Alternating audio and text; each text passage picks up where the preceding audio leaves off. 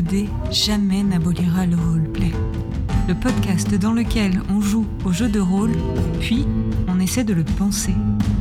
Avec Ulfric qui fera naître des mondes au travers de ses histoires, et la psy révoltée qui en arpentera les chemins par les dés et l'imagination. Chicago, 16 février 1929. Tous les journaux font la une sur le récent massacre de la Saint-Valentin. June Cooper, jeune détective privée, reçoit la visite de Hetty, sa meilleure amie qu'elle a connue à l'orphelinat, dans lequel elles ont toutes deux grandi. Hetty est effondrée. John, son époux, fait partie des victimes du massacre, et pour couronner le tout, son chien Highball est retenu par la police. June et ses contacts pourront sûrement l'aider. June parvient à récupérer Highball, mais lorsqu'elle le ramène à Hetty, elle trouve son appartement vide, et celle-ci semble avoir disparu. Son journal intime révèle à June qu'Etty fréquentait les épouses d'influents membres de la mafia et qu'elle s'inquiétait à propos des séances supposément magiques auxquelles elle participait toutes, dirigées par une certaine Mary de la Mystique. Aidée par Bernadette Fuchs, une journaliste, et Billy Brock, un jeune gangster, June parvient à trouver l'adresse de Lucille Moron, une des épouses citées dans le journal de Esty.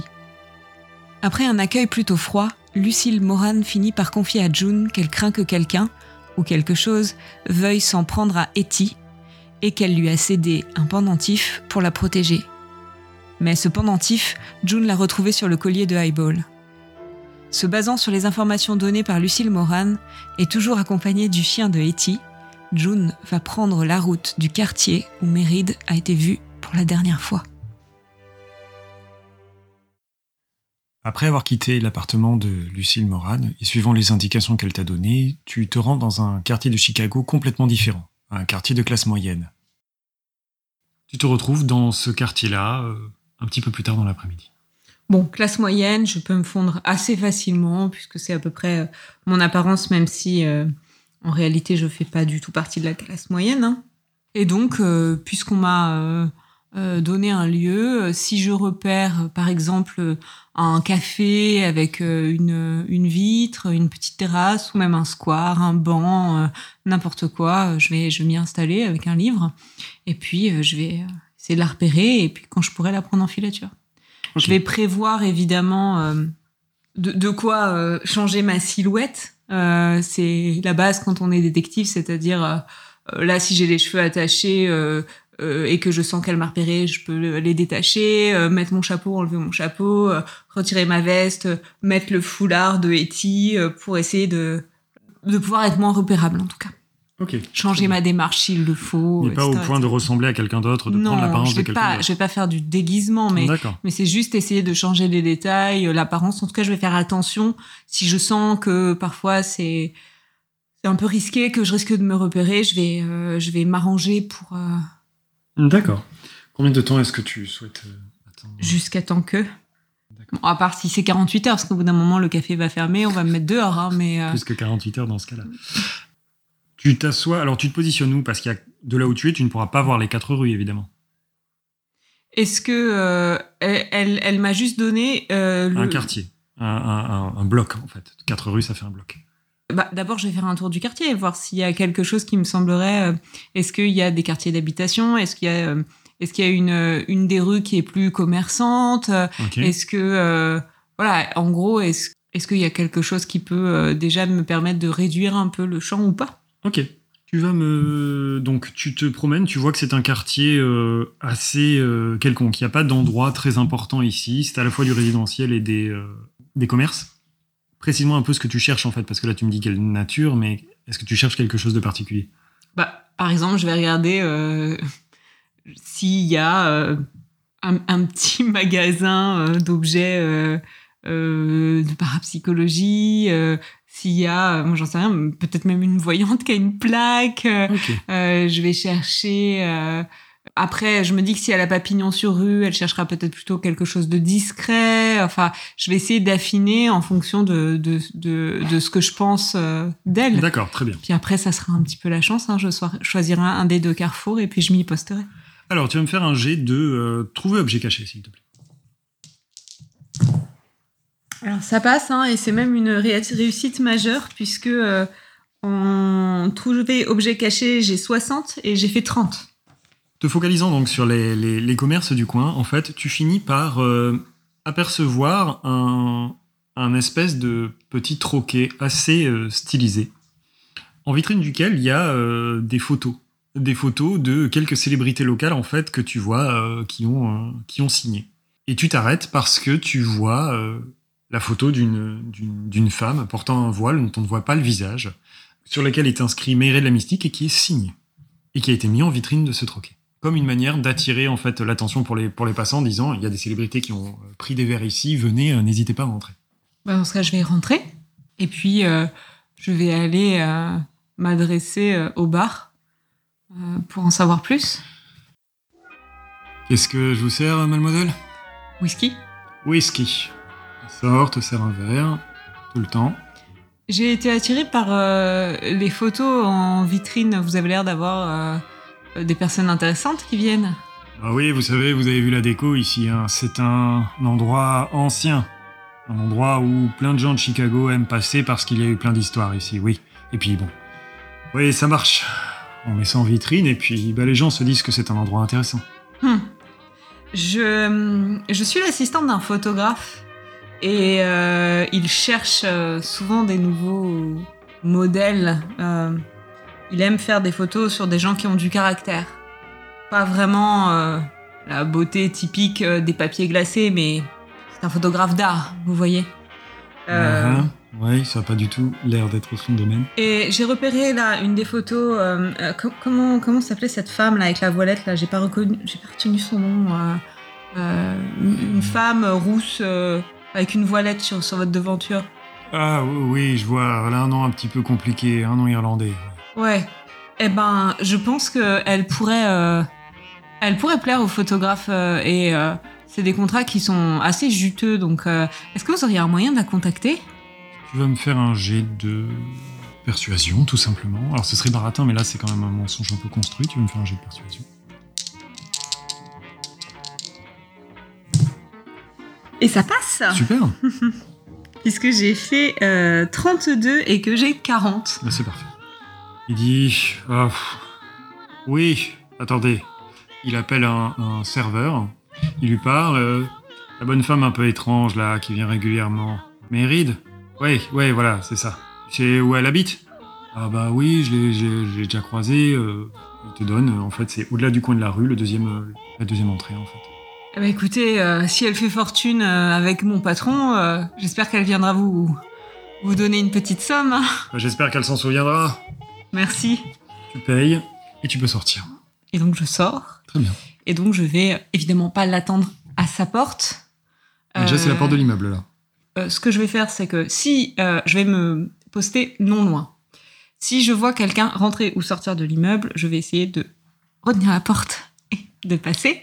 Et puis ensuite, j'attendrai dans l'immeuble.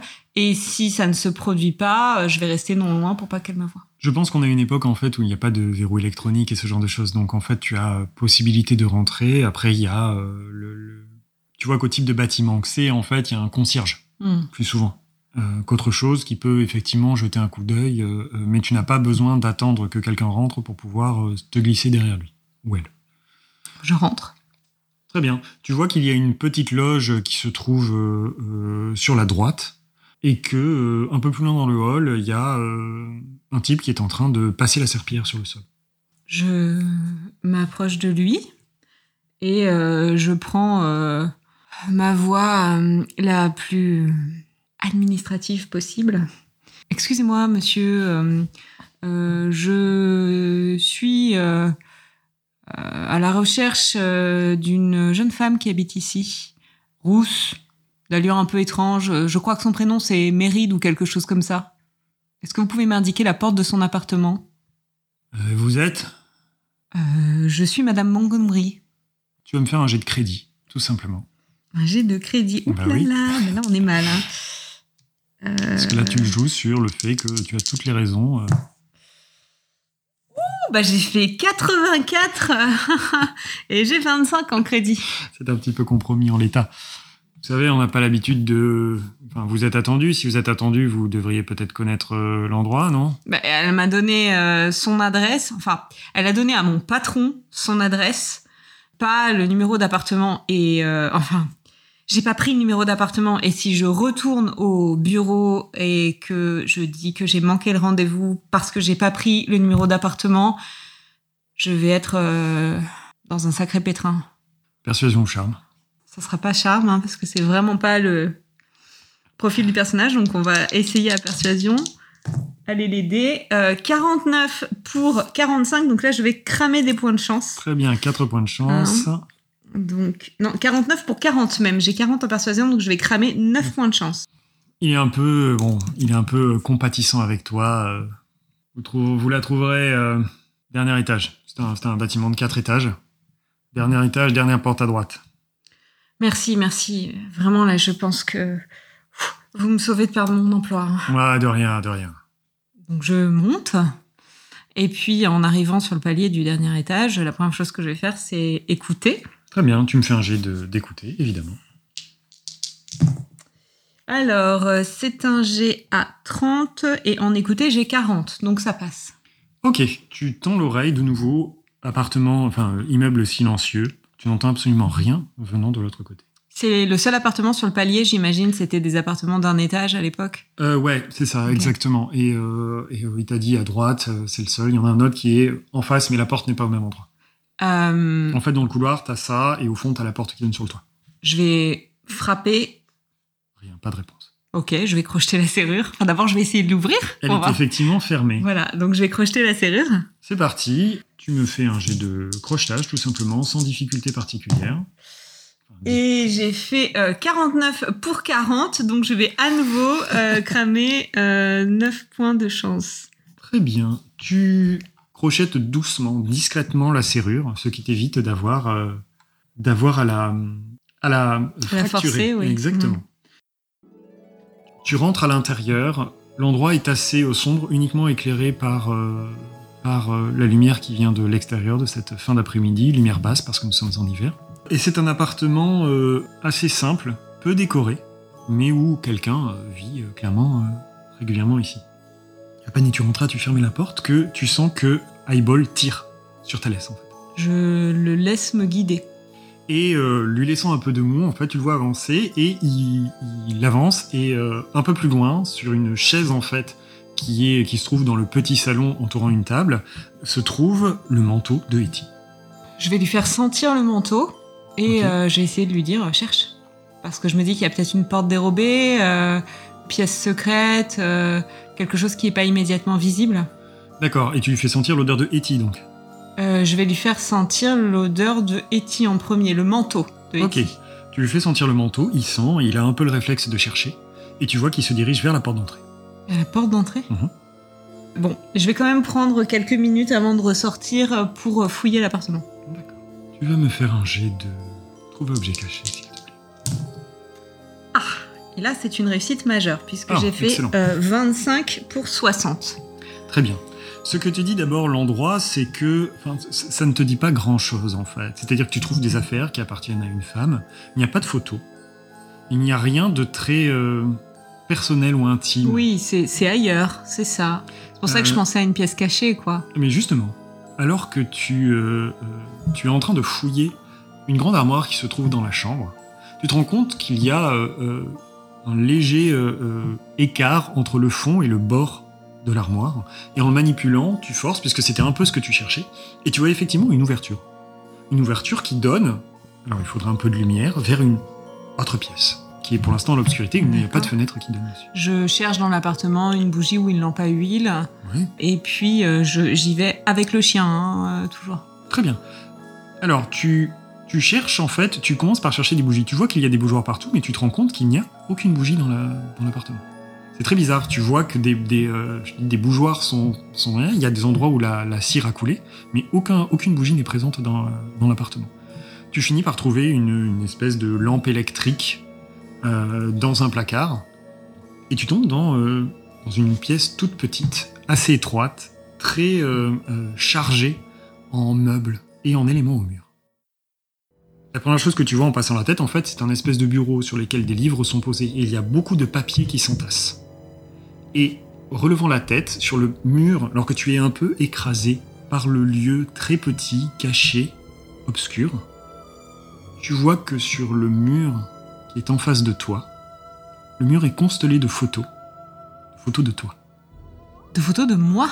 De photos de toi à différentes euh, époques sur ces dernières années. Tu le vois. Des endroits euh, comme... En fait, ce qui est un peu perturbant, c'est que tu, tu as l'impression de voir des photos que toi, tu aurais pu prendre. Des photos comme si tu avais été un peu suivi, en filature, des endroits où tu t'arrêtes, des endroits où tu vis. Et il y a des photos en intérieur? Non. Uniquement des photos en extérieur. Mais des moments où tu peux sortir, des moments où tu te promènes avec Etty. D'accord. Euh, bon, là, j'imagine que ça me fait un peu froid dans le dos. Je pense que c'est difficile de rester calme dans une situation pareille. hein. C'est-à-dire que je suis une jeune femme, je suis une, dé- une détective débutante. Euh, le mari de mon ami est mort, mon ami a disparu. Là, c'est ça. Euh, je, je pense que là, en fait, euh, je vais euh, commencer à fouiller la pièce, mais frénétiquement. C'est-à-dire je vais tout foutre en l'air. hein. C'est, de toute façon, tu n'as, tu n'as pas beaucoup à te forcer pour faire ça, ne serait-ce que parce que bah, tout est prêt et à portée et qu'il n'y a pas tant de choses que ça.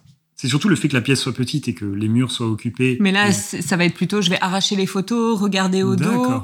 Il y a rien au dos, bon, je la jette par terre, euh, je vais ouvrir les livres, regarder, les secouer, regarder la couverture, le titre à l'intérieur, hop, et je les jette par terre. Enfin, vraiment, il y a une espèce de- d'urgence là qui s'installe. Donc il y a une partie des, des- des livres, des photos qui atterrissent derrière, au-delà de l'armoire, dans la chambre euh, dans laquelle euh, se trouvait l'armoire. Les livres, tu les regardes rapidement, ce sont des livres euh, que tu ne saurais appeler autrement que des livres d'occulte. D'accord. Euh, c'est pas du tout ton domaine. T'as, euh, J'ai 5 en tu peux, écoute, tu peux faire toujours un G. On sait jamais. Non. Tu n'as aucune connaissance précise, mais tu vois qu'il s'agit de livres parlant de magie, de mysticisme, de vision de l'avenir. Ce qui colle complètement à ce que était dit de cette Mayred. Donc on est sur quelque chose de plus prophétique, on n'est pas sur euh, euh, des rituels euh, pour obtenir ou faire des choses, on est vraiment sur de la vision. Il n'y a pas... euh, Ça, ça, tu n'en sais absolument rien. C'est ce que tu titres. vois. Enfin, les, les titres euh, parlent de, euh, de magie, de savoir. Il y a des mots que tu ne connais pas et que tu ne comprends pas. Donc, il faudrait prendre le temps de se pencher dessus pour savoir un petit peu de ce qu'il en est. Là, avec les titres, tu ne parviendras pas à déterminer. euh, Il y en a qui ont l'air vieux. Oui. Il y en a un en particulier qui semble particulièrement ancien. Et qui, puisque tu m'as dit que tu ouvrais, que tu regardais les couvertures et les intérieurs, tu vois que il est euh, comme signé, comme à l'époque où on mettait le nom, euh, le nom de la personne. Mhm. En fait, il y a d'abord marqué avec euh, une écriture très ancienne et très très empoulée un Yvonne Lacour. Mhm. Et le nom a été rayé avec une encre probablement plus récente, une écriture un poil moderne. Et il y a un autre nom qui est écrit. Il y a marqué Hélène O'Sullivan. Mais euh, dans, ma, dans mon souvenir, Hélène, elle était rousse? Non, absolument pas. Elle était blonde. D'accord. Par contre, Hélène O'Sullivan, toi, c'est le dernier, un des derniers noms qu'elle a pu te donner, qui était le nom de son nom d'adoption. Ok, alors ce livre-là, je l'embarque. D'accord Il n'y a rien d'autre dans cette pièce? Il y a euh, tout un espèce de tas de lettres, lettres manuscrites. Je regarde. Tu les regardes euh, rapidement, tu vois qu'il s'agit des lettres qui te sont adressées, Qui disent quoi? Qui sont des lettres d'amour. D'un amour euh, passionné, quasi maladif. D'un amour quasi... Là, le terme, toi, tu le connais pas, mais d'un amour de l'érotomanie, clairement. Une espèce de projection étant persuadé que, euh, et tu le vois en fait, notamment ne serait-ce qu'en lisant les dernières, que euh, Hélène semble être toujours amoureuse de toi. Mais surtout, c'est que son amour s'est transformé en une espèce d'obsession un peu malsaine et qu'elle a elle semble s'être construit un scénario où elle voit Etty, malgré euh, le fait que rien de particulier ne soit arrivé entre vous et que vous soyez très bon amis, comme la responsable de l'échec de votre relation. Et elle fait donc d'Etty la, la responsable de tout ça. Tu vas me faire un jet de bibliothèque, s'il te plaît. euh, Non, j'ai fait 77, j'ai 50 en bibliothèque. Donc, Mais j'ai pas gardé contact avec Hélène? Tu as gardé contact euh, un moment, mais euh, vous êtes échangé des lettres de temps en temps, mais elle a déménagé euh, loin de Chicago et vous n'avez plus vraiment eu l'occasion de vous voir. Puisque tu m'avais dit que tu gardais un peu contact avec elle, c'est comme ça que tu connais son nom de famille. Mais à part ça, euh, D'accord. Bon, très bien. Donc j'embarque le livre qui me semble euh, le plus ancien. Quand je suis dans la pièce, le chien ne réagit pas. hein. non, absolument pas. Très bien. Le Je- livre s'appelle Rituel et magie de la Nouvelle-Angleterre. D'accord. Je vais suivre. Finalement, là, je vais refaire sentir le manteau euh, au chien. Et euh, s'il veut me faire sortir, euh, je vais, je vais sortir, quoi. Et je laisse euh, volontairement le tout en désordre. hein. Très bien. Qu'elle sache que je suis venue, quoi. En tout laisses- cas, qu'elle sache que quelqu'un est venu. Ouais, tu laisses tout ouvert, donc tout ce que tu as répandu dans la chambre, tu le laisses là, et la, la, la pièce saccagée. Eibol est très très pressé de sortir alors que tu lui fais ressentir le manteau. Il sort, il hésite, gauche, droite, il se dirige directement vers la porte qui mène vers le toit. Ok, c'est parti. Je, je dégaine. Ok, tu dégaines, la porte s'ouvre, et il y a un, euh, un escalier qui mène vers le toit. Je le garde en laisse quand même parce que je voudrais pas qu'il se blesse ou qu'il se fasse euh, avoir. Euh, mais voilà, je, je, je suis. J'ai le chien dans une main et mon, mon pistolet dans l'autre. Très bien. Et tu arrives en haut de l'escalier, il y a une porte qui donne directement euh, de l'autre côté, euh, qui donne sur le toit. Je pousse la porte avec mon épaule, avec euh, Ok, mais en- de quelle manière? Doucement. Très bien, tu vas me faire un jet donc de discrétion. Donc discrétion, je suis moyenne, j'ai 46. Très bien. Et euh, là, je viens de faire 52, ça fait 6 points. Allez, je vais, je vais cramer mes 6 points. On est dans un one-shot, donc euh, Tu je peux te permettre me de cramer de la permettre... chance. euh, voilà, bien. il me reste 50 points de, de chance. C'est donc en tirant doucement cette porte métallique en fait vers toi, alors que Highball reste silencieux et, et particulièrement tendu, que tu émerges sur le toit. C'est immédiatement le froid et le vent euh, de ce mois de février qui t'accueillent. Et doucement, tu passes, euh, tu fais quelques pas sur le toit pour tomber sur une scène particulièrement étrange. Face à toi, tu vois d'abord un gros gros euh, euh, conteneur d'eau comme il y a sur les toits aux États-Unis euh, qui permettent d'éteindre un incendie si nécessaire. Et au pied, tu vois Etty attachée. Elle est attachée les mains contre le, pilier. Et autour d'elle, il y a un très très large cercle de bougies qui forme un, dessin qui te semble un peu étrange, mais tu n'as pas vraiment le temps de t'attarder dessus. Et face à lui, tu vois une femme blonde vêtue d'un d'un vêtement, euh, d'une- grande robe noire. Etty est en train de pleurer. Et euh, cette femme est en train de, euh, est en train de semble-t-il, lui parler de manière assez agressive. Etty est en train de, de, de lui dire que qu'il faut qu'elle arrête, qu'elle la, qu'elle la libère, que tout ça ne servira à rien. elle a l'air assez terrifiée. Et enfin, cette femme, que tu reconnais comme étant Hélène, lui dit que tout va bien se passer, que maintenant que Etty est avec elle, elle va pouvoir enfin accomplir son, son rêve. Et elle rassure euh, Etty. Tout ça ne sera absolument pas douloureux. Elle ne va rien sentir, elle va juste euh, disparaître. Et qu'enfin, avec ce corps qui est le sien, le corps de Etty, mais sa conscience à elle dans le corps de Etty, elle va pouvoir enfin être auprès de toi. Conclure cet amour, cette passion qu'elle a pour elle. Etty aura disparu, il ne restera que son corps et la conscience de Hélène. Et tout ira bien. Et elle commence à... euh, je, je vais l'interrompre. Je vais l'interrompre. ok. Et je vais juste prendre la parole pour lui dire euh, c'est c'est une grosse bêtise ce que tu fais parce que je n'ai jamais eu d'autres sentiments qu'amicaux pour Etty, mais j'avais des sentiments amoureux pour toi. Et je serais beaucoup plus encline à être avec toi si tu me l'avais demandé, mais si tu te mets dans le corps d'Etty, euh, jamais. Etty, c'est comme une sœur, euh, ça serait malsain pour moi. Elle se retourne et tu vois, euh, tu la vois euh, bah, plus vieille, de quasiment euh, 10 ans depuis la dernière fois que tu l'as vue, et elle a un visage complètement exalté. Elle a les yeux euh, exorbités, et elle a une espèce de passion malsaine qui lui parcourt le visage. June, tu n'étais absolument pas censé venir ici. Il s'agissait, cela devait être une, une surprise. Nous devions, nous devions nous aimer un peu plus tard, mais, mais rassure-toi, je, je vais m'en occuper. Je, Mais je viens de te dire que ce n'est pas ce que je souhaite. je pense que c'est elle qui t'a mis ces idées dans la tête. Et qui te voit. Et tu ne, tu ne penses pas que je puisse t'aimer toi? Tu ne t'aimes pas au point de penser que je ne puisse t'aimer que quand tu es dans le corps de quelqu'un d'autre? Je sais bien qu'elle t'a empêché de m'aimer et que et que de toute façon, même si nous nous aimions maintenant, eh bien, elle trouverait un moyen d'être dans le chemin. Il faut que nous trouvions une solution d'une manière ou d'une autre, et j'ai trouvé la solution parfaite. Puisque tu aimes être avec elle, eh bien, tu auras son corps, mais, mais moi je saurai comment te séduire, je saurai comment t'aimer, June. Mais tu n'as pas besoin de prendre son corps pour ça. Ok, tu vas me faire un jet de... C'est semi la vérité parce que j'avais pas dit que je la rejetais et j'avais dit qu'il y avait rien de entre Etty et moi donc c'est semi la vérité. Tu hein. vas me faire un jet de persuasion ou de charme, mais majeur. Parce que là, elle est dans un état euh, extrême. Non. Tu vois qu'elle euh, qu'elle euh, elle réfléchit à ce que tu dis et tu vois qu'elle qu'elle l'intègre, mais que ça n'est pas suffisant parce que ça n'entre pas dans les dans la manière dont elle a construit son obsession en fait. Je vois là que que ton amour pour moi est peut-être sincère, mais je sais qu'il ne sera jamais complet tant qu'elle sera là. Ah bon? De toute façon, il faut que je m'occupe d'elle. Est-ce que tu veux bien me laisser m'occuper d'elle? Non. C'est important, je sais que c'est la bonne solution. Tu me fais un jet de trouver objet caché, s'il te plaît. Oui, ça passe. J'ai fait 36 pour 60. Très bien, tu vois que pendant qu'elle est en train de te parler, elle est en train de faire des gestes avec la main, clairement dans ta direction. Et au même moment, en fait, tu sens une, sensation glacée te saisir la tête, comme si une main euh, presque fantomatique euh, se glissait à l'intérieur de ta tête et faisait pression sur ton cerveau. Tu n'arrives plus à bouger. Et une autre sensation se mêle à ça, quelque chose d'étrange qui te vient de d'autour de ton cou. Tu sens une, une chaleur bienvenue après cette sensation glacée, une chaleur qui émane de la croix, de l'anque que tu as que tu m'as dit que tu portais autour du cou. Oui.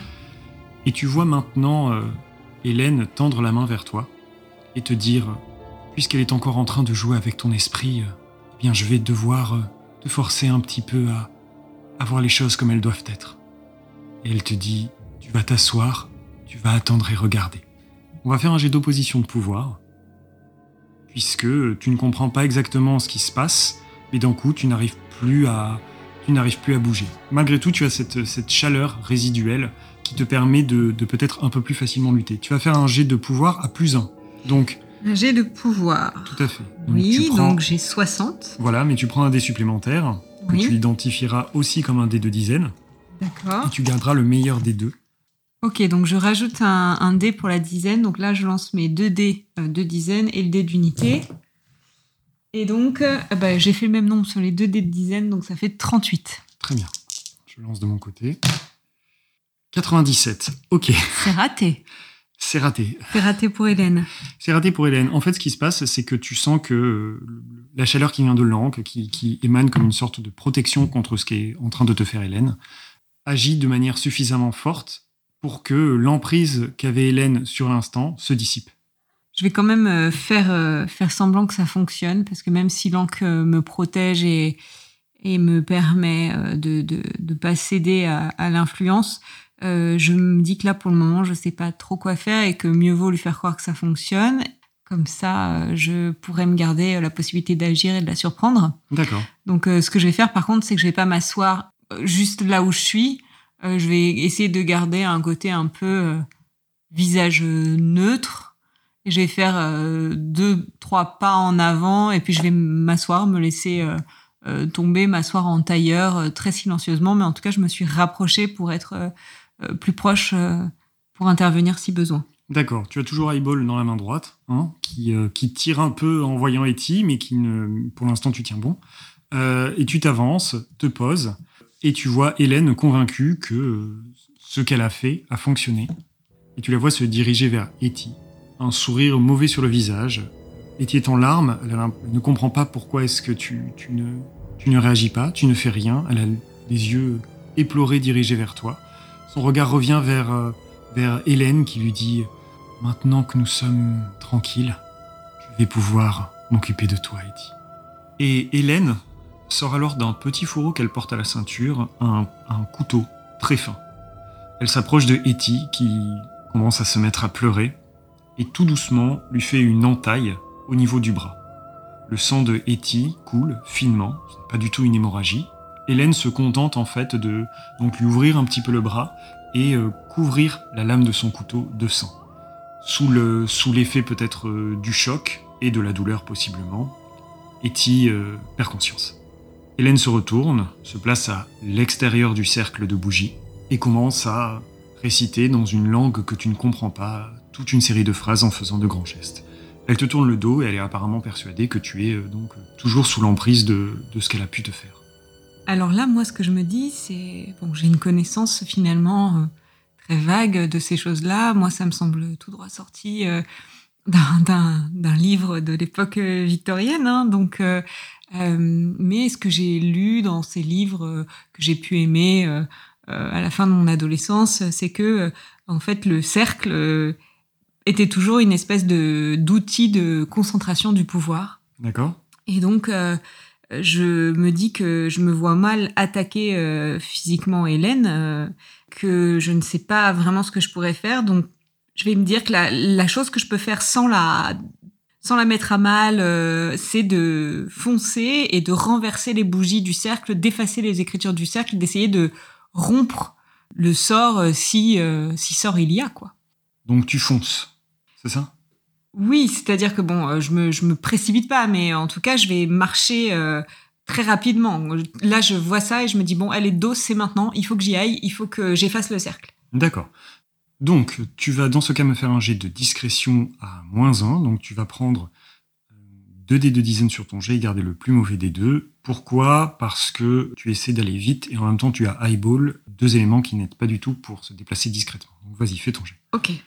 Donc en fait, c'est comme quand on fait un jet un plus 1 où là on garde le meilleur des deux des dizaines, on va garder le plus mauvais. C'est ça. Ok. Donc euh, si je garde le plus mauvais, ça fait euh, 61. 61, donc ça ne passe pas. Non, ça ne passe pas parce que j'ai 46. Ok. Tu fais quelques pas en essayant d'intervenir de la façon la plus rapide possible. Euh, Hélène est encore en train de psalmodier des, des- des phrases que tu ne comprends pas et la tension euh, latente a un effet conséquent sur Eyeball qui ne peut pas s'empêcher d'avoir un petit aboiement. Ce qui fait que euh, Hélène tourne immédiatement la tête et te fixe alors qu'elle continue encore de psalmodier. Et quelque chose de très étrange est en train de se passer sur son visage alors que euh, qu'elle se tourne vers toi tu vois que il y a comme une sorte de, de forme qui commence à émerger de son visage. Tu as l'impression, un court instant, de voir euh, un espèce de, visage double d'Hélène, quasiment fantomatique, qui semble très doucement se détacher de son, se détacher de son corps et tendre vers Etty inconsciente. Qu'est-ce que tu fais à ce moment-là? Bon, alors euh, je- j'essaye de pas paniquer. Jusqu'à présent, euh, moi je pensais que en fait Hélène avait trouvé euh, du réconfort dans des vieilles superstitions, mais euh, je pensais pas du tout qu'elle pouvait vraiment faire ça. Pour moi, le danger venait surtout du fait qu'elle était sur un toit et qu'elle avait euh, menacé Etty. Euh, là, je vais faire une vraiment autre lecture et ça va renforcer ma première idée que la seule chose que euh, je peux faire, euh, c'est essayer de détruire le cercle. Donc dans ce cas, bah, elle m'a vu, bah tant pis, je me précipite et je renverse toutes les bougies, j'essaye d'effacer toutes les traces. Ok, tu vas me faire un jet de dextérité. Ça passe puisque j'ai fait euh, 37. Ok, est-ce que 70. c'est une réussite majeure Non, Ok. ça aurait été à 35. En tout cas, ça suffit. Tu ne te laisses pas trop impressionner en fait par ce que tu vois. Tu te précipites en direction du cercle. Tu donnes des coups de pied dans les bougies, j'imagine. Décris-moi un peu comment ça se passe. Bah c'est ça, je vais euh, donner des coups de pied dans les bougies. Si euh, elle a par exemple tracé à la peinture euh, sur euh, le béton du, du toit des symboles, je vais gratter avec le pied comme on effacerait une trace dans, dans le sable, etc. Enfin, vraiment, je vais faire en sorte de, bah, de rompre le cercle. Très bien, donc tu te précipites. Tu agis trop rapidement grâce à la réussite de ton jet de dextérité pour que Hélène puisse réagir contre ton action, prise qu'elle est par euh, ce qu'elle est en train de- de- d'exécuter et par le fait qu'elle est surprise. Et au moment où tu euh, renverses les premières bougies et effaces les traces du cercle, tu as une immense décharge d'énergie qui te traverse. Tu vas me faire un jet de constitution, s'il te plaît. Euh, c'est raté puisque je vais faire euh, en dessous de 55 et j'ai fait euh, 73. Ok, tu prends deux points de dégâts et tu tombes à genoux. D'accord. Euh, le choc est tel, tu ne sais pas quelle est cette énergie qui te traverse, mais tu sens une douleur profonde te traverser les os, en fait, euh, telle donc que tu tombes, euh, que tu tombes complètement à genoux. Mais il semble que ce que tu as fait suffise. Tu mets une main à terre, quasiment sur le point de perdre conscience. Tu relèves les yeux vers Hélène et tu la vois tétanisée. Tétanisée d'une espèce de peur, alors que le double, l'appeler comme ça, le double fantomatique qui semblait être en train de s'extraire d'elle, commence à euh, se dissiper, s'effacer, et semble euh, complètement se consumer dans le même temps où tu as effacé le cercle. Hélène se met à hurler de douleur, alors que euh, ce double d'elle est en train de- de- d'être complètement détruit, et tu vois un mélange de peine, de douleur, mais aucunement de regret qui traverse son regard. Et alors que tu perds conscience sous l'effet du choc que tu as subi, la seule chose que tu vois, c'est le corps d'Hélène qui tombe. Mmh. Lorsque tu reprends conscience, tu te trouves euh, sous une couverture qui a été euh, posée sur toi, à côté de Etty, qui tu vois, euh, elle aussi a repris ses esprits et, euh, un peu tremblante, a aussi une couverture sur les épaules. Il y a de l'agitation sur le toit et tu aperçois notamment, au milieu du toit, Bart Ticharski, l'officier de police que tu connais, qui est en train de discuter avec le concierge de l'immeuble, celui qui t'avait indiqué euh, l'appartement d'Hélène. Euh, la première chose que je vais faire, je pense, c'est euh, me tourner vers Etty et vérifier qu'elle semble aller bien. Elle articule quelques mots un peu difficilement, elle a l'air toujours, toujours en état de choc, en te disant oui, ça va, ça va June, et, et toi, comment est-ce que tu te sens?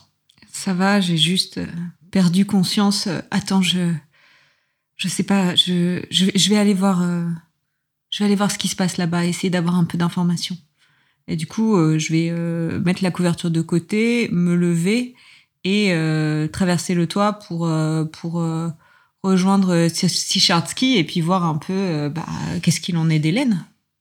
Te voyant approcher, Sichardsky remercie d'un geste de la tête le concierge qui quitte le toit et se tourne vers toi, un petit sourire un peu peiné sur le visage, inquiet même.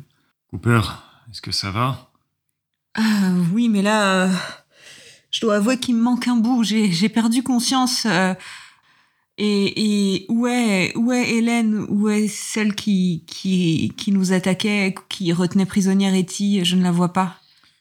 Elle a été emmenée par une ambulance. Elle était, elle est apparemment dans le coma. Je ne sais pas exactement ce qui s'est passé ici, mais elle a subi un choc. Mais est-ce que vous avez trouvé des traces de blessures sur elle? Parce que moi, quand j'ai perdu connaissance, elle n'avait reçu euh, aucun coup. Je suis pas médecin, Cooper. Je peux pas vraiment savoir euh, ce qu'il en est. En tout cas, euh, elle n'était absolument pas consciente.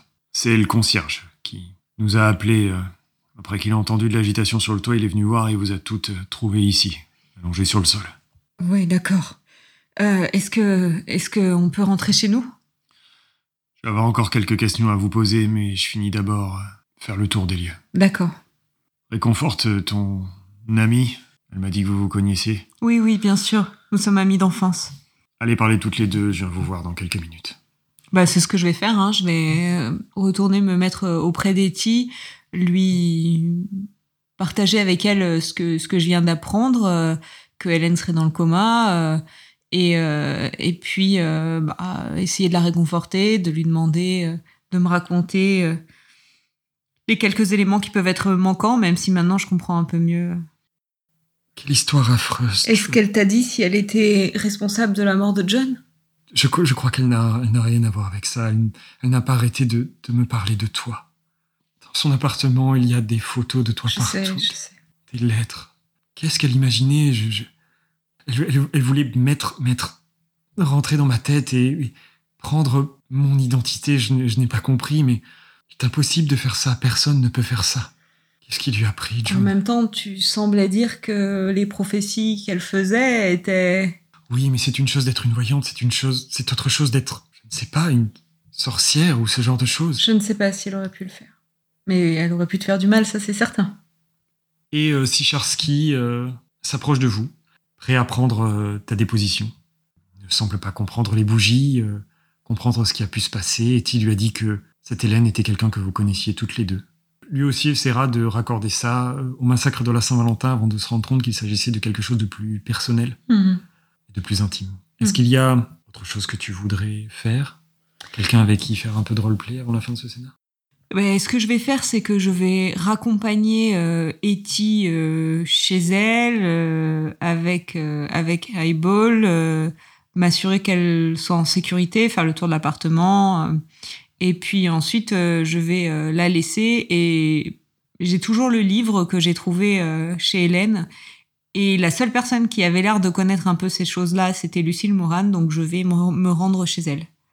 Tu laisses donc euh, à son appartement, Etty qui prend le temps de te remercier malgré tout ce qui s'est passé, de lui avoir ramené Highball. Dernier, presque dernier souvenir de, John, son, défunt mari. Et dans la foulée, tu te rends donc euh, chez Lucille Moran, euh, où tu es cette fois euh, accueilli euh, sans délai et introduit auprès de la maîtresse de maison très rapidement. Tu vois que dès que tu rentres dans, le salon où elle t'attend, que son, son regard est très inquiet. Rassurez-vous, Etty est saine et sauve. Mais euh, vous aviez bien senti que celle qui se faisait appeler euh, Mayrid en avait après elle. Puis-je m'asseoir? Oui, bien sûr, je vais nous faire amener quelque chose à boire.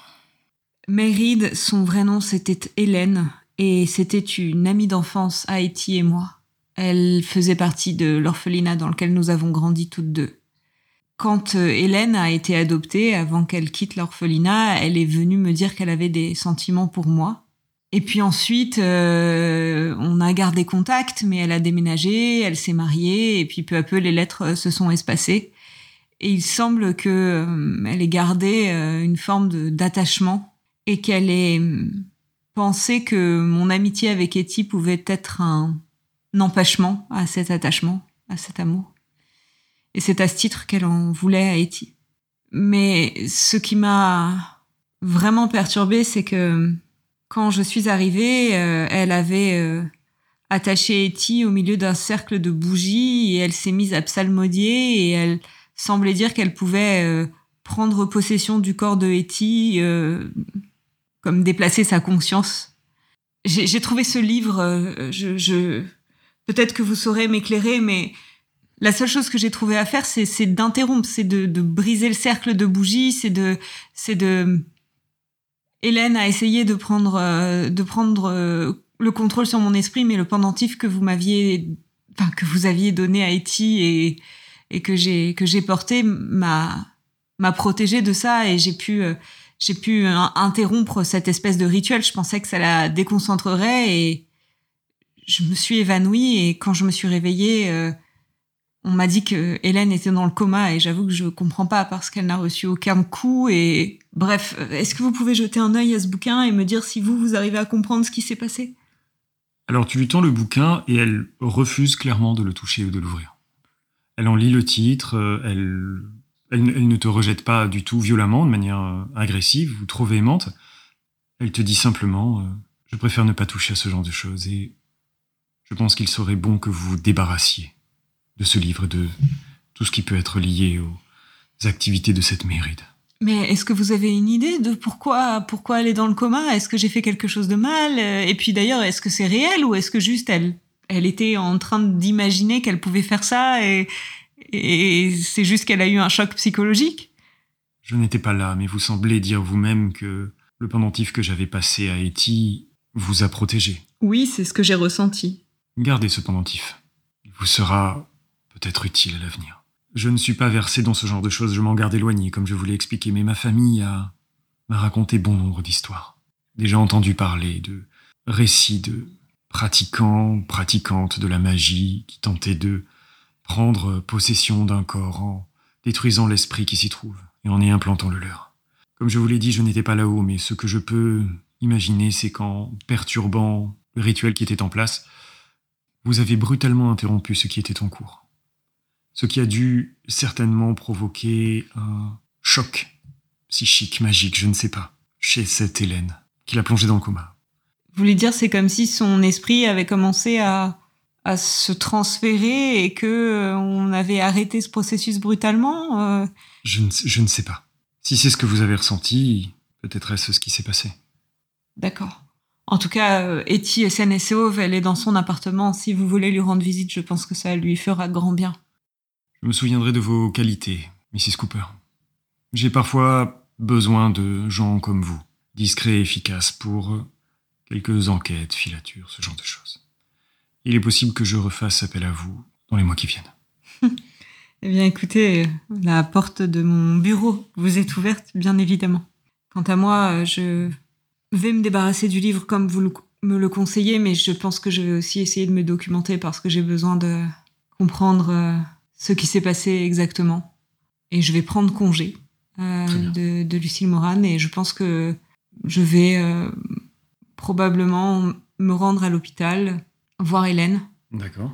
Euh, régulièrement. je ne sais pas combien de temps elle mettra à se réveiller, mais mine de rien, je me sens quand même un petit peu pas coupable, mais responsable parce que c'est à cause des sentiments qu'elle nourrissait à mon égard. J'ai l'impression qu'il y a quelque chose de non dit qui a mis euh, tout le monde en danger. Et euh, voilà, je, je sais pas ce qui s'est passé dans sa vie pour que elle en arrive là, mais je pense que j'irai lui rendre visite à l'hôpital et lui parler de temps en temps, et puis bien sûr aussi surveiller son réveil au cas où ça puisse devenir menaçant pour Etty, bien sûr. Surtout dans tout ça, comment cette histoire aura-t-elle changé tes relations avec Etty Et aussi, qu'est-ce que ça aura changé en June? Alors, par rapport aux relations avec Etty, je pense que euh, ça, ne, ça ne change pas euh, notre, notre amitié, puisque moi j'étais assez claire euh, et sur les sentiments que j'avais pour Etty et ceux que j'avais pour Hélène d'ailleurs. Hein. donc, donc par rapport à mon lien avec Etty, ça n'est pas changé. En revanche, il y aura quelque chose d'un peu cassé parce qu'elle m'a menti en fait et que euh, moi je pensais qu'on était suffisamment proches pour ne pas se mentir. Elle sait que euh, je n'ai pas un passé euh, parfaitement blanc comme neige et donc le fait que même quand elle est venue me voir pour me demander mon aide, elle ne m'a pas dit toute la vérité. Ça, je pense que je pense que June, quand un peu de temps sera passé, lui en parlera. Mais je pense que que ça va malgré tout établir une forme de distance. Euh, parce que euh, venir demander l'aide de quelqu'un et en même temps ne pas lui dire toute la vérité, c'est ne pas lui faire confiance, c'est sûr, et c'est aussi potentiellement le mettre en danger. Voilà. Et puis le fait qu'elle ait pu prendre euh, un peu du galon dans ce gang avec les femmes, etc. Et qu'en fait j'ai ignoré tout ce pan de sa vie, en soi, euh, une amie n'a pas besoin euh, de, tout dire. Hein. Je peux comprendre qu'elle a eu besoin de son jardin secret, mais on est comme des sœurs et vraiment au moment où c'est allé mal, le fait qu'elle m'ait pas donné les informations peut-être dont j'avais besoin pour l'aider me m'aura un peu refroidi. Donc ça, je pense que c'est ce qui concerne euh, Etty. En ce qui concerne June, elle est de nature curieuse, donc ça va la lancer à faire peut-être des recherches sur les sciences occultes pour approfondir, pour comprendre, etc. Euh, même si elle va partir avec un abord probablement très sceptique. Après, je pense que elle va beaucoup ruminer, elle va beaucoup se demander si les choses auraient été différentes, si le jour où Hélène est venue la voir et lui a dit qu'elle l'aimait, euh, si elle avait su répondre plus vite, euh, si elle, va relire les dernières lettres qu'elle avait reçues d'Hélène lors de leurs échanges et se demander si elle a fait quelque chose de mal, si si euh, elle a, elle a participé au fait que, au fait que euh, la relation se tarisse, si elle n'a pas installé les bonnes conditions pour que Hélène puisse euh, lui dire ce qu'elle ressentait. et elle va se dire mince, ça fait quand même deux personnes autour de moi qui n'ont pas osé me dire des choses. Est-ce que j'ai une part de responsabilité? Donc je pense que c'est ça qui va surtout l'ébranler. Après, je pense qu'elle est assez soulagée de pas elle-même avoir tué quelqu'un. Euh, mais euh, bon, je, pense qu'elle va se dire mince, deux personnes de, mon entourage m'ont menti, est-ce que j'ai une part de responsabilité? Puis elle va se dire aussi que décidément, on a l'impression que les relations, c'est pas pour elle, quoi. Elle a pas de famille, euh, elle a pas été adoptée, et puis son ami essaye de la tuer. Bon, là, je crois que elle va faire son chemin seule.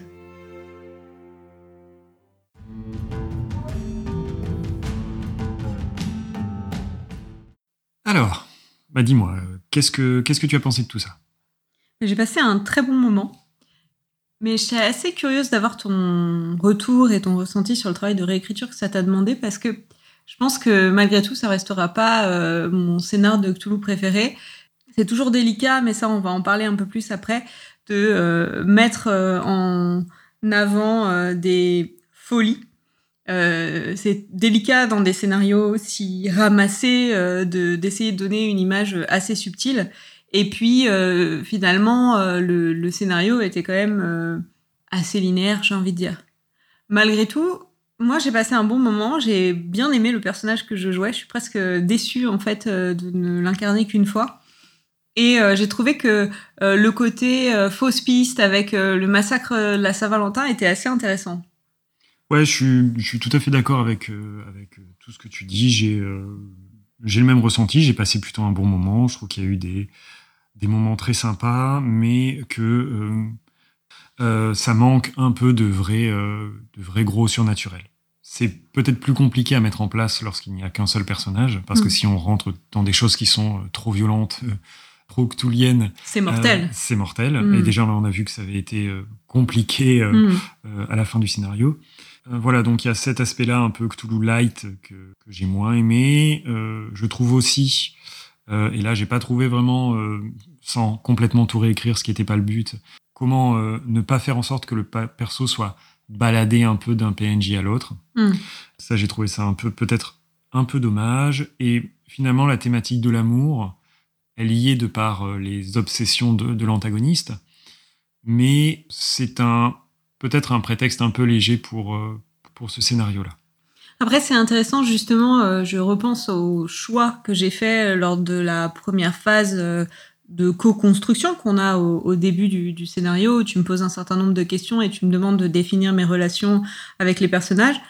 Moi, comme ça, là, j'avais pas envie justement euh, de m'inscrire dans des relations amoureuses. Justement, c'est quelque chose que j'aime bien développer en campagne. Euh, et euh, là, quand on me présente un personnage, il y avait rien qui m'inspirait de construire une relation amoureuse. Et puis aussi en termes de choix et de, de, de cohérence psychologique, j'avais pas envie de faire euh, euh, l'orpheline en carence affective. Je voulais euh, vraiment aussi montrer que euh, parfois euh, il peut y avoir une espèce de mouvement de fermeture et euh, on peut aussi se dire que bah, la famille telle qu'elle est qu'elle existe dans la norme, on ne la connaîtra pas et se construire une famille de substitution et que ce soit pas non plus un manque dévorant. Donc je voulais essayer de pas être dans le cliché de l'orpheline qui attend désespérément d'être adoptée parce que parfois il arrive que des gens se construisent autrement. Ouais, mais c'est ce que tu dis, c'est tout à fait compréhensible et ta proposition, elle est intéressante. Mais en fait, je me dis que par rapport à cette question de thématique, je me dis que finalement, si tu avais fait le choix d'un amour plus présent, si par exemple tu avais euh, décidé de dire que bah oui, peut-être que tu aimais euh, Etty, j'ai pas l'impression que ça aurait changé beaucoup de choses au scénario en fait. C'est-à-dire que la motivation, elle serait restée la même, elle se serait pas axée sur la même chose, Mm. euh, mais euh, je pense qu'elle serait restée la même. Peut-être que les enjeux auraient été différents dans la confrontation finale, mais j'en suis même pas complètement certain. Une des choses que j'ai aimé par contre, euh, au-delà du fait que je trouve toujours très agréable parce que c'est un cadre que j'aime euh, évoluer dans, cette époque et ce, cadre un peu gangster années 20, le fait de croiser beaucoup de PNJ permet beaucoup de RP. Ce que j'ai bien aimé aussi, et ça je pense que c'est plutôt dans ta manière de, compter, parce que je sais qu'il y a des positionnements différents là-dessus dans, dans le jeu de rôle, c'est que bah on joue dans les années 20 et euh, donc on joue quand même dans une époque qui est très misogyne. Et euh, tu m'as quand même laissé la liberté de jouer une femme. Euh, alors j'ai essayé de prendre en compte un certain nombre de contraintes, d'expliquer pourquoi euh, je vivais de manière non maritale avec un homme, etc. Euh, mais euh, moi j'ai beaucoup de mal et ça bon c'est c'est je pense que ça dépend de de, de chaque compteur de chaque joueur mais j'ai j'ai beaucoup de mal avec le, le côté très recta de ah bah non une femme à cette époque-là euh, ne pouvait pas faire ça Euh, au contraire j'attends aussi du jeu de rôle qui me permette un peu de revisiter la réalité et qui me qui me permette peut-être de penser les oppressions mais en tout cas qui ne me les fasse pas revivre encore plus Euh, moi, je pense que c'est, je pense que c'est essentiel. Enfin, ce serait euh, jouer dans une époque qui se retrouve avec une catégorie de la population, quelle qu'elle soit, qui, qui, euh, qui par essence se retrouve opprimée, euh, ou ça, ça me semble très très problématique et moi j'ai pas du tout envie de jouer ça. Oui. Pour moi, ça a pas besoin. De toute façon, on, jou- on- on joue dans un univers où euh, il y a, il existe des forces cyclopéennes qui veulent détruire l'humanité. Donc à partir de là, euh, euh, les femmes peuvent bien avoir un portefeuille non, mais le, le but, c'est pas d'être en phase avec la réalité de l'époque, en fait. Oui, tout à fait C'est- Voilà, c'est simplement euh, de, que, que tout le monde puisse jouer et, et, et s'amuser dans ce cadre-là. Oui, je suis assez d'accord. Je pense en effet que si on peut accepter qu'un poulpe géant vienne dévorer l'univers, on peut peut-être accepter que euh, des femmes aient un peu plus de liberté que, c'était le cas à l'époque. En tout cas, moi, j'ai aimé ça dans, ta manière euh, de me laisser de la liberté pour construire euh, ce, personnage de, femme-là. Alors, qu'est-ce que qu'est-ce que as réécrit? Parce que moi, comme ça, je l'ai pas vu, je l'ai pas senti. Alors, pas énormément de choses. Ce pourquoi je me suis dirigé vers ce, vers ce recueil, c'était en premier lieu parce que ça permettait de faire du, solo, pas du 1 contre 1, parce qu'on n'est pas ennemis, mais euh, voilà, un joueur, euh, un, un compteur, une joueuse, un compteur, dans l'univers de l'appel de Cthulhu. Et je trouvais que même si ça manquait peut-être un peu de force à la lecture, il y avait de, quoi en faire quelque chose, ce qu'on a, qu'on a prouvé ce soir. Ce que j'ai réécrit, en fait, euh, ça tient surtout à la manière dont, est, dont commence en fait le- scénario, puisque à la manière dont c'est écrit à l'origine, le personnage principal, donc dans ce cas-là June, reçoit une lettre qui lui vient d'Hélène, avec qui elle a entretenu plus ou moins une relation. Ou en tout cas, Hélène envoie régulièrement des lettres, mais sans, sans jamais d'adresse retour, euh, auquel June, donc dans ce cas-là, n'aurait pas été euh, en capacité de répondre. Et euh, des lettres qui sont euh, clairement des lettres d'un amour fou qui n'est pas partagé parce qu'il n'est construit sur rien, ce qui est révélé plutôt à la fin dans la version qu'on a faite.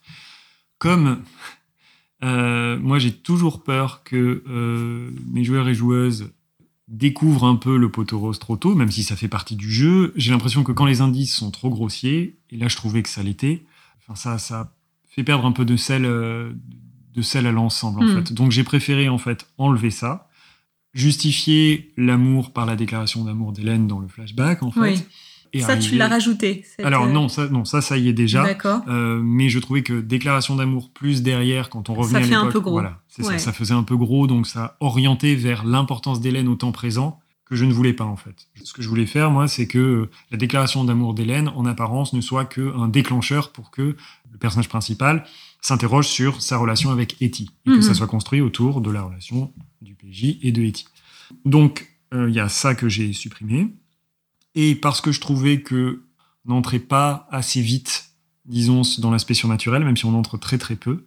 Et pour appuyer aussi sur l'aspect érotomane du personnage d'Hélène, j'ai rajouté cette idée de pièce secrète dans son appartement, où il y a euh, toutes les photos euh, de June, ses manuels de, magie. Il n'y avait pas de pièce secrète. Non, il n'y en avait pas du tout. En fait, ça, c'était un bon ajout, je trouve.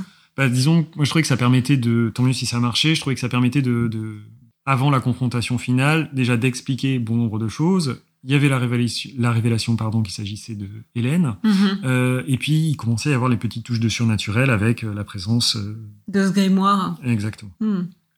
Voilà, c'est à peu près tout ce que j'ai modifié. et après, bah, de toute façon, j'avais laissé des portes ouvertes pour voilà, adapter certaines choses. Euh, bah, il y en a une qui a, eu, qui a eu lieu, par exemple, le Billy Brock, il est décrit comme étant un contact initial de, de, June, du personnage. Et pareil, je l'ai pas, euh, je l'ai pas présenté tout de suite euh, en disant, bah voilà, tu connais ce personnage parce que ça donne l'impression qu'il faut. Que c'est servi sur un plateau. Voilà, c'est ça. Et donc il y avait la possibilité qu'au moment où tu cherchais à contacter Lucille Moran, bah lui, je te disais, bah ouais, il y a lui que tu connais. Là, comme il y a eu euh, cette, euh, cet échange avec, euh, avec la journaliste, je me suis dit que je l'ai changé et j'ai fait en sorte que il devienne un contact de la journaliste et qu'elle te remercie de, de l'information que tu lui donnes par ce biais-là. Mais ça, je, pense que ça peut être très intéressant pour les personnes qui nous écoutent, peut-être les personnes qui sont pas habituées à être dans la position de compteur euh, ou de conteuse, ou les personnes qui s'intéressent aux questions de, de narration. Je pense que quand même une des choses qui fait un, une bonne expérience euh, immersive de jeu de rôle, c'est justement que euh, euh, en tant que personnage, on se sente pas un objet ballotté. en fait, le, jeu de rôle n'est pas un jeu vidéo, c'est-à-dire que techniquement, vous devez avoir la sensation que le monde est infini, ouvert, et que vous pouvez faire absolument n'importe quoi et que le monde va s'adapter en retour. Ce sont les limites qu'on sent dans le jeu vidéo, hein. c'est-à-dire que je prends Mass Effect, euh, vous allez parler euh, cinq fois au personnage, au bout de cinq fois, il va répéter le même dialogue. Là, euh, dans le jeu de rôle, c'est pas ce qui doit se passer. Donc le fait que tu essayes de faire en sorte que justement il n'y ait pas ce côté ballotté et de solution où on te dit ben tu vas aller voir un tel ou tu vas aller là ou tu vas aller là tu laisses une, une moi ce que j'appelle une agentivité donc une possibilité d'être moteur acteur actrice et, donc une impression d'immersion plus grande. Et ça, je pense que c'est très important dans, le jeu de rôle. pas trop guidé. Bien sûr, c'est essentiel. Euh, de ton côté, au niveau euh, psychologique, qu'est-ce que tu as à dire et à nous dire euh, au sujet de ce scénario? Alors, tu as dit deux choses quand, tu parlais. Tu as parlé d'amour fou et tu as employé le, le mot d'érotomane. Donc, je pense que là, finalement, la grande thématique, euh, la chose sur laquelle euh, j'aimerais revenir, c'est cette question de euh, ce qui va animer Hélène dans cet épisode, et puis qu'on essaye de voir un peu quel fondement psychologique ça a et si c'est bien fait.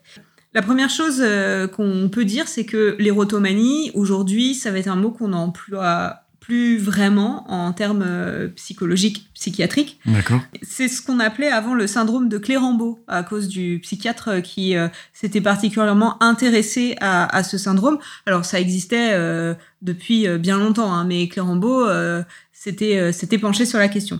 Et donc, on parlait d'érotomanie jusque, il me semble, à la troisième ou quatrième parution du, du DSM. Et aujourd'hui. Le DSM, pour les personnes qui ne ah connaissent pas, peut-être euh, C'est le manuel euh, de diagnostic euh, américain qui sert finalement de, de, de, point commun à tous les psychiatres et psychologues pour communiquer dans le domaine de la recherche. C'est une espèce de grande nomenclature de, des différentes pathologies psychiques. Qui, qui est contestable, hein, qui a des implications politiques aussi. Hein, dans le DSM aujourd'hui, le, mot d'érotomanie n'apparaît pas tel quel. C'est ce qu'on appelle un délire passionnel et donc euh, ça fait partie euh, des euh, troubles délirants.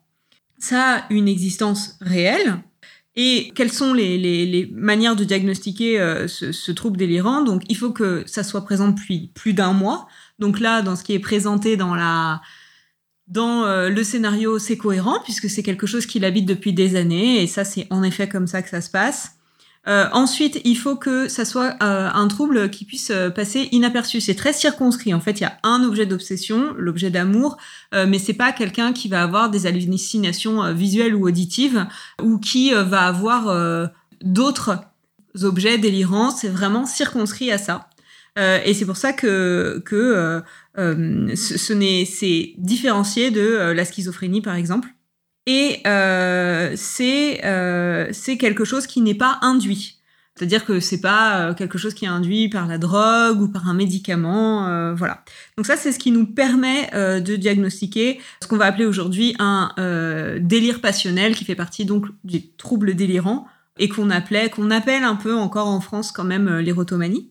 Et on a très peu de données. Hein. Il faut savoir que c'est très très très rare, vraiment comme comme comme souffrance psychique. On sait que ça touche un peu plus les femmes. On est entre 60 et 70% de femmes.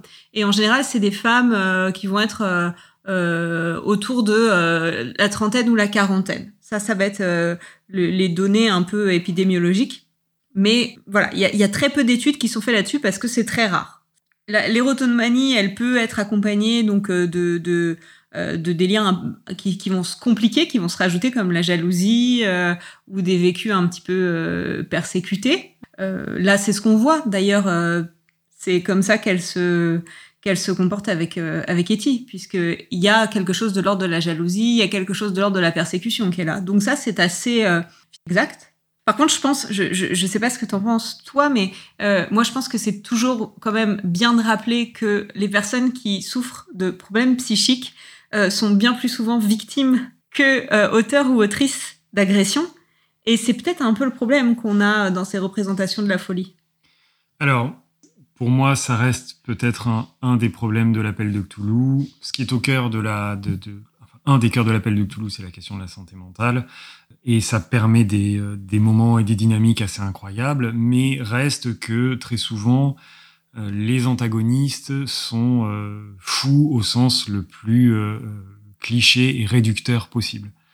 Le plus souvent, les antagonistes sont simplement des fous pour être fous ou parce qu'ils ont euh, vu euh, trop de choses difficiles ou une vérité qui est insupportable, ce qui est au, au cœur des univers créés par Lovecraft. Mais eh bien, c'est un peu, je trouve que ça reste un peu un motif euh, euh daté. Et euh, tant que possible, moi, je préfère faire en sorte que euh, cette folie, elle soit là, mais elle soit plus existentielle que pulp. Je ne sais pas si ça fait sens. Bah, disons que ce qui est intéressant dans ce que tu dis, et je pense que c'est aussi ça que qu'on veut amener, c'est que il y a peut-être d'autres manières d'écrire la folie, quoi. Et que là, bon, on, prend un scénario qui est écrit et ça nous permet d'aborder cette thématique. Et vraiment, voilà, je, moi, je tiens à le rappeler, euh, une personne qui souffre de, troubles psychiques est, euh, dans la majeure partie des cas, victime et pas coupable. Hein. Des personnes qui passent à l'acte euh, sur des délires paranoïaques, ça existe, mais enfin, c'est extrêmement rare. Et euh, là, je pense que c'est important de dire deux choses. Déjà, dans ce scénario, il y a quelque chose qui est suggéré et qui a son importance, qui est que peut-être euh, le basculement de, de, de, sa perte de santé mentale, il est lié aussi au fait qu'elle s'est intéressée à l'occulte. Et ça, c'est quand même une caractéristique de Cthulhu, c'est Quand tu t'intéresses à l'occulte, quand tu t'intéresses à ces choses qui te dépassent, tu vas perdre de la santé mentale, donc tu vas aller vers la folie. Oui, exactement. Donc il y, a une partie qui, appartient euh, au monde de Cthulhu et ça, euh, je, je suis pas sûre qu'elle soit psychophobe euh, en elle-même. Après, il y a le fait que, comme je le disais, je pense que c'est important de penser et de pouvoir écrire différemment la folie. toi, tu disais tout à l'heure que peut-être ce qui te questionnait, c'était ces personnages qui étaient fous pour être fous, quoi. parce que la folie permet une espèce de ressort narratif assez simple, mais je pense que c'est possible aussi d'écrire la folie de manière euh, réaliste et en lui rendant hommage quelque part. Moi, je pense qu'un des, un des enjeux, en fait, euh, c'est de contourner la facilité qui fait que euh, ben, un, antagoniste qui est fou, c'est beaucoup plus facile de se confronter à lui sans se poser trop de questions, en fait. Parce qu'on le range dans la catégorie fou. À partir de, de ce moment-là, on ne peut rien faire contre lui. ce qui est psychophobe, d'ailleurs, comme logique. Oui, tout à fait. Voilà. Euh, et c'est-à-dire, on, on, ne peut pas l'aider, on ne peut pas essayer de l'aider, on ne peut pas essayer de comprendre ce qui l'a amené à ça. Et en fait, ça gomme l'empathie possible. Hmm. Euh, et donc, ça réduit euh, bah, des émotions possibles et la complexité possible de, de des relations entre les personnages. Et ça, ça vaut pour, pour l'appel de Cthulhu comme dans n'importe quel autre univers. Tout à fait. Et c'est pour ça que moi, j'ai veillé lors de la confrontation finale à ce que June euh, ne, ne, veuille pas tuer, tuer Hélène. Parce que euh, euh on, on, sent presque que la manière dont c'est construit parce que euh, la personne en face est folle, euh, ça donnerait euh, la l'opportunité en fait euh, de, de la tuer sans culpabilité, mais non. Euh, moi, je, je, crois. Et c'est pour ça que vraiment, je pense que ce qu'on ce qu'on essaye de dire là, c'est que c'est intéressant toujours d'interroger euh, les logiques derrière euh, les scénarios qui vous sont présentés et euh, éventuellement de les réécrire ou en tout cas de, de les penser autrement. Euh, je voudrais quand même essayer de, de, vous définir un peu ce que ce qu'est euh, le, le, délire passionnel ou euh, l'érotomanie, parce que finalement on l'a pas vraiment décrit, mais c'est l'espèce de conviction que une personne est amoureuse de vous, que vous avez un lien particulier et que vous êtes amené à être réunis et que vous seriez d'ailleurs réunis s'il n'y avait pas un certain nombre de circonstances qui vous séparent. Et il y a dans ces délires-là, euh, ce qu'on voilà, ce qu'on appelle une logique interprétative, c'est-à-dire qu'on va interpréter euh, tout un tas de choses comme des signes que euh, oui l'autre nous aime, oui on devrait être réunis, etc. Il y a assez peu de littérature en psychologie sur le sujet, mais c'est c'est vraiment c'est une, une souffrance psychique alors qui là comme elle est présentée avait un côté bah oui très dangereux flamboyant et pour autant, euh, euh, la plupart du temps, euh, ce sont vraiment des, des, personnes qui sont déjà dans une extrême souffrance, hein, parce que c'est comme être dans un chagrin d'amour perpétuel, et en même temps des, des, personnes qui sont extrêmement, extrêmement touchantes.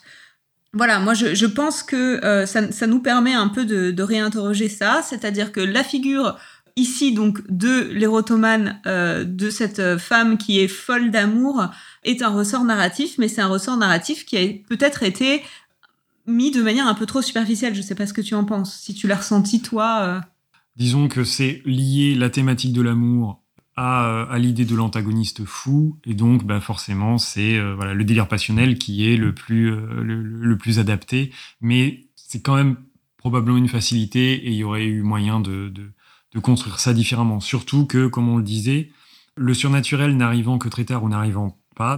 On, on s'arrête que sur la folie finalement. Hmm. Euh, et donc c'est presque ce qu'on qu'on retient de, ce, de cet antagoniste-là, c'est ça. Hmm. Elle était folle, elle était délirante. Et voilà, pour revenir sur, sur ce qu'on disait avant, ça reste un espèce de trope que je pense qu'il faut pas complètement éliminer parce qu'il y a un aspect euh, très pulp, très aussi euh, culture populaire du côté du savant fou euh, hmm. qui peut être intéressant à, à, jouer de temps en temps, mais euh, c'est il faut simplement le réinterroger ouais. en fonction de ce qu'on sait des logiques oppressives euh, comme ouais. euh, comme celle de la psychophobie. Je pense ouais, voilà. que euh, il faut pas du tout s'interdire euh, d'aborder la question de la folie. Ça doit pas du tout être un tabou parce que sinon on est encore dans une logique euh, psychophobe. Mais euh, peut-être le faire un peu différemment. Je me disais que par exemple si s'il y avait à refaire jouer ce scénar, là on voulait le faire jouer aussi tel quel et pas trop le modifier pour pouvoir vous parler de ça. Mais euh, par exemple, vous pourriez essayer d'écrire du contexte à Hélène, c'est-à-dire euh, que si Hélène euh, euh, développe ce, délire passionnel, on peut, par exemple, on ne sait pas ce qui s'est passé dans sa vie. Hein. Elle a pu très bien se raccrocher à l'amour qu'elle avait ressenti pour June à l'adolescence, parce que entre l'adolescence et maintenant, il s'est passé des choses très difficiles dans sa vie. Donc peut-être essayer de contextualiser, de donner un peu d'épaisseur et finalement voilà d'humaniser et de ne pas affranchir de la culpabilité de d'être face à une personne et de lui faire du mal. En tout cas, moi, c'est ce que j'ai essayé de faire avec June, euh, de dire non, je la tuerai pas. Et, euh, et c'est vrai que voilà, quand je joue un personnage, je me pose la question de savoir voilà, est-ce que mon personnage garderait son sang-froid euh, Est-ce que mon personnage s'autoriserait à faire telle ou telle chose? Et là, en l'occurrence, moi, mon personnage, il voyait une amie d'enfance qui lui témoignait de l'amour. Tant qu'il n'a pas été une question vraiment de survie, il n'y avait pas de raison qu'elle l'attaque. Est-ce que, est-ce que toi, tu voulais euh, revenir sur autre chose par rapport à, ce scénario? Est-ce qu'il y a d'autres euh, réécritures, euh, d'autres choses que tu as pensé ou ressenti en étant conteur? Alors oui, j'aurais voulu en fait rajouter quelque chose sur la fin. Parce que c'est un bon exemple de ce vers quoi en fait je pense que j'aime le plus tendre avec le temps qui passe dans la manière de, résoudre les scénarios. Alors, bien sûr, ça ne dépend le plus souvent pas du tout de moi, mm-hmm.